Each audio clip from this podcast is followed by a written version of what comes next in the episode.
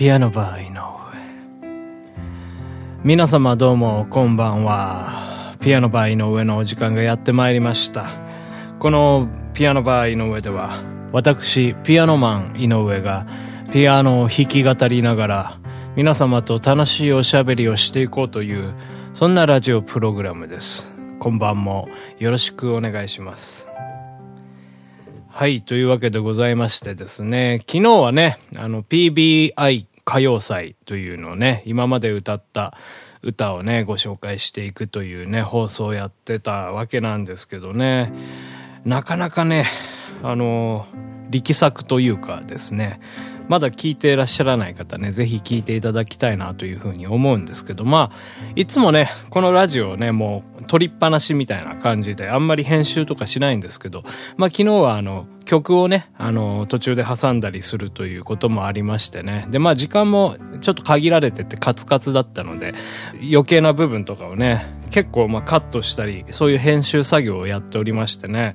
で、まあ収録含め、朝の7時から始めたんですけどね、終わったらもう正午でね、もう5時間 余りの 時間を費やしたというね、かなりのね、力作でございましてね。で、まあちょっと今日ね、いろいろ、まあその後もやりたいことがあったのでね、で、まあちょっと休憩しようということであったんですけどね、なんか荷物が届くということで、えー、そんでまあその間をね、宅急便屋さん待ってたんですよ。僕ね、どうもね、苦手でね、あの、宅急便待つのがね、胃がキリキリするんですよね、その待っている間。やっぱあのメインで僕やってるのってこの音楽とか音の作業じゃないですか。まあラジオもそうですけど。で、基本的にこう、常にヘッドホンをつけて、えー、まあその、周囲の音が聞こえない状態で作業することが多いわけなんですよね。で、やっぱ宅急便待つ間っていうのは、そのインターホンが鳴るじゃないですか。そうなるとね、やっぱ作業ができないんですよね。ヘッドホンつけられないということで、まあ、そんでね、何をしようかということで、まあ、ヘッドホン外して、ちょっとまあね、ギターの練習とかしてたんですけど、なかなか来んなということでね。で、そしたらね、ちょっとね、僕ね、時間間違えてましてね、その、まあ2時間おきに来るじゃないですか。僕12時から14時に来るものだと思ってたんですよ。そしたらね、あの、10、4時から16時の間に来るみたいな感じで、なんだとかって思ってね、もうちょっと、じゃあ寝ちゃおうとかって思ってね、まあそんで横になってたんですけどね。うん、で、そ、うんで、まあ14時過ぎてもなかなか来なくて、で、まあ横になってたんですけどね、うん、まあこんな、こんなとかって思いましてね、まあそこでもやっぱりちょっと胃がキリキリしてくるわけなんですよね。うん、で、まあそんなこんなで、まあちょっと、まあ、うん、横になってたんですけど、そんなに休めずずにね。まあそんで荷物は無事届いて、でまあそんで、もう心配事なくなったから、もう荷物をね、受け取るだけなんですけどね、もう僕にとってはもうそれ、もう心配事なんですよね。うん。でまあその心配事が終わったということで、うん。じゃあ、今日はね、ギターのレコーディングを、レコーディングをしようと思ってたから、レコーディング始めようとかって思ったんですけどね、もうなんかね、神経がね、衰弱してしまいましてね、うん、そう、そうなんですよ。だからもうちょっとこう、うん、もう少し休むかと思ってね。まあそこからまあ2時間ぐらいちょっとお休み取ったんですけどね。で、まあそんで起きまして、うん、でまあギターを、うん、取ってたんですけどね。ちょっとね、うん、舐めってましたね。うん。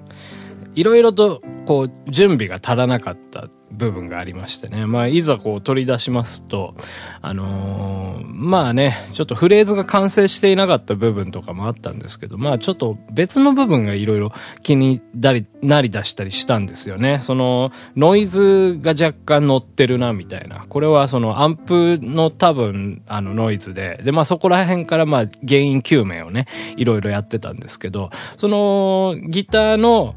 シールドってね、プラグをね、あの、繋いでない状態でもアンプからノイズが出ていると。ということは、まあ、アンプの、えー、発してる、えー、ノイズだということでね、まあ、真空管っていうのが刺さってるんですけどね、まあ、真空管をまあ一個ずつ抜いて、で、まあ、そんでちょっとこうね、掃除をして、まあ、刺し直したりしたんですよね。そしたらちょっといい感じになったんですよ。ノイズが減りましてね、もう、やったとかって思って、、まあ、しばらくしたらまたね、ノイズがね、鳴り出してね、まあ別にそんなもう気にしなくてもいい程度のね、ノイズなんですけどね、やっぱりまあ、うん、ちょっとやっぱ、せっかく撮るんだったらね、まあ綺麗に撮りたいじゃないですか。そういうので、まあ気になり出しちゃって。うん、で、まあそんでいろいろ調べたんですよね。まあネットで調べて。で、まあその、僕が鳴ってるノイズっていうのは、まあ 100Hz ってまあ低い、あの、低音のね、ノイズが鳴ってるんですけどね、ブーっていうようなね、感じなんですよ。まあギターなんてね、あんまりその下の方、あの、出さないですから、そこをね、もう、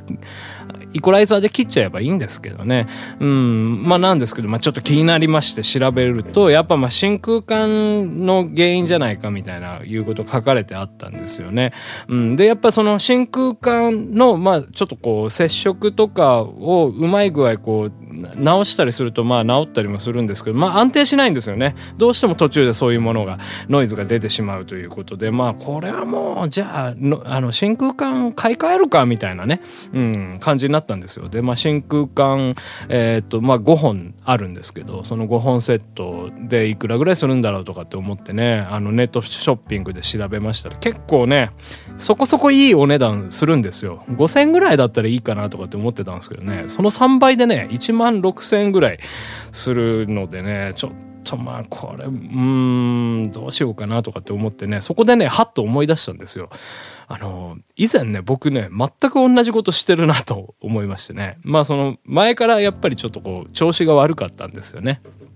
真空管アンプのね。で、やっぱり真空管が原因だということに気づいて、で、そんでネットショッピングを調べて、あ、高いからやめようっていうことをね、前にもね、一度やってたわけなんですよね。もう、なんだかね まあそんなこんなでね、いろいろやっておりましたら、もう結構疲れちゃいましてね。そんでも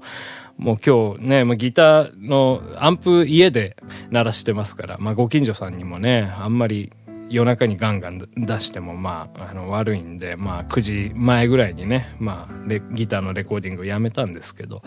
うんまあねやっぱねだからそういうまあいろいろこうね気になりだしてやるっていうのはまあいいことなんですけどねやっぱそれをやっぱそのギターレコーディングをする前にやっぱきちんと準備しておくべきだったなっていうことをね、思いましてね、なんか、うん、なんかね、あの、ミキシングエンジニアで、あの、クリス・ロード、えっ、ー、と、アルジっていう方がいらっしゃるんですよ。もう、すごい著名な方で。で、まあ僕自分でもね、ミキシングとかマスタリングをやるので、まあその方のね、あの、レクチャービデオみたいなのがあったのでね、見てたんですよね。で、そ、そしたら、まどんなテクニックを、こう、教えてくれるんだろうみたいなね、風ににね、期待してた、してたんですけど、その方がね、言うのはね、あれなんですよ。もう、まず心の準備だと。うん。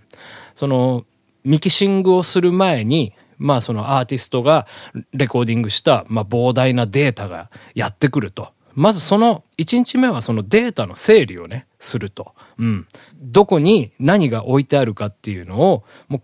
把握するっていうことを常日頃から心がけていると。まあ、その、あれですよね。例えば、イコライザーのセッティングとかも、まあ、プリセットを作っておいて、で、いつでもこういう音出したい時に、それをもう呼び出すっていうね、あの、作業がすぐにできるように、もうなんか、その、整理整頓をするっていうことを言ってたんですよね。それがもうね、一番大事だっていうことを言ってたんですよ。あとはその、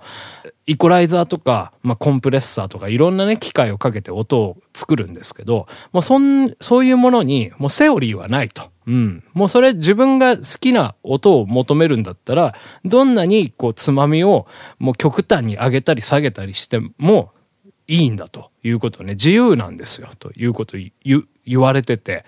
でね、それ僕ね、ものすごく感動したんですよね。それもう全てのことに通ずることじゃないですか。で、それでね、続けて言うんですよ。その大事なね、芸術的な作業をするときに、そういういろんな、あの、細かい準備とかを途中に挟むと、その、集中力がなくなるから、っていうことを言われてたんですけどね。だからやっぱ彼にとってね、その、ミキシングっていうのは、ただ音を、あの、合わせるだけの作業じゃなくて、芸術的な創作だとという風にね、認識しているっていうところもね、すごくね、アーティストだなっていう風に感じたんですよ。もうね、言ってしまったらミキシングエンジニアとかっていうの裏方みたいなもんですけど、そこにやっぱりその自分の創作意欲とか情熱を注ぎ込んで、えー、その自分のスタンスっていうのを作り上げているっていう様ね、すごくね、感動しましたね。ですから私はね、今日ね、そういう基本的なものを忘れていたなっていうことをね、布団の上にね、寝っ転がりながら思ったわけですよ。だからまあ、今日残された時間しっかり準備して、また明日に備えて、朝一からギターのレコーディングをね、トライしようかなというふうに思っております。ピアノバー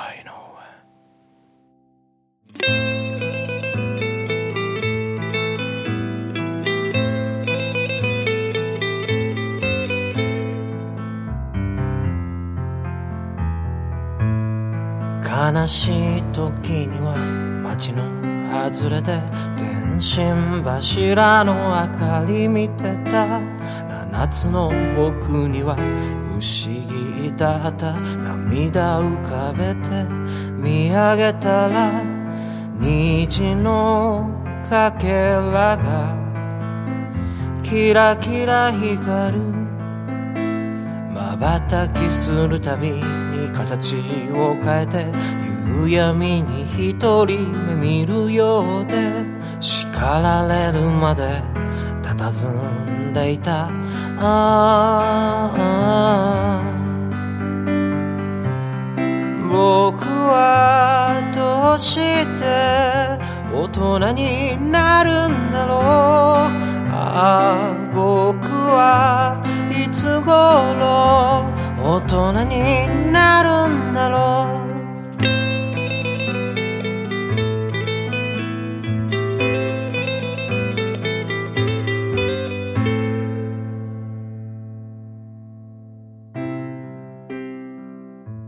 ピアノバー井上そろそろお別れのお時間でございます、えー、今日はねなんか集中力とかねそういう創作に対する、えー、心構えみたいなお話をしてまいりましたけどね。あとやっぱりねゆとりも大事だなっていうふうに思うんですよね。もうなんか今日ああもうこれはダメだっていうふうにね思った時にねもうちょっとお風呂に使ってね。うん。でそんでご飯をね作って。うん。まあ、リラックスしようというふうに思います。今日ね、このラジオ撮り終えたら僕は、えー、あの、フライドチキンをね、作って遊ぼうと思います。あの、自分の好きなラジオをね、聞きながらフライドチキン作って食べてね、リラックスしようかなっていうふうに思っております。はい。というわけで、このラジオでは、えー、井上に対する不満や怒り、そして感想、えー、苦情などね、いろいろ募集しておりますのでね、ご気軽に、ご気軽に送ってください。どうにかして。ということでまた明日お会いいたしましょう。ピアノバーの上、閉店のお時間です。ピアノバー井上。